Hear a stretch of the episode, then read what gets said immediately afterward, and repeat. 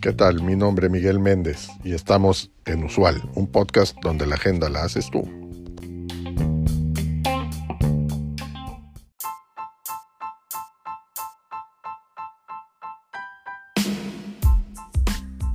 Hay varias razones por las que las empresas estadounidenses están importando más de México que de China este año. Las más importantes incluyen, primero, la proximidad geográfica.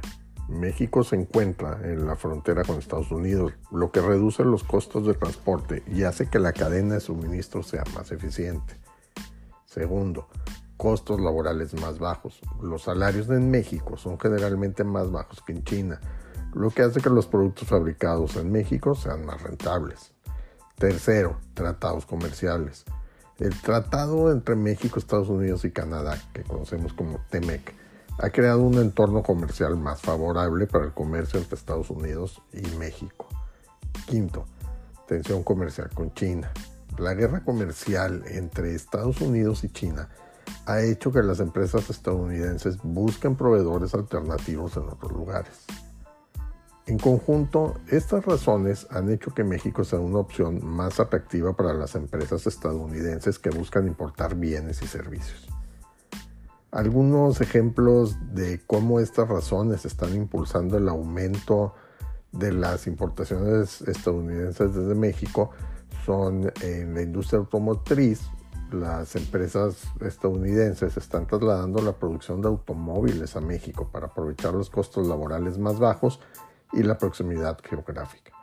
También en la industria de la electrónica, las empresas estadounidenses están subcontratando la fabricación de componentes electrónicos a México para reducir sus costos. Y en la industria de la ropa, las empresas estadounidenses están importando más ropa de México para satisfacer la demanda de los consumidores. Es probable que este cambio continúe en el futuro ya que las empresas estadounidenses continúan buscando maneras de reducir costos y mejorar la eficiencia de sus cadenas de suministro. Como siempre, comparte con nosotros a través de un mensaje de voz o escrito, ya sea en el cuerpo del episodio o comentario en nuestras redes sociales.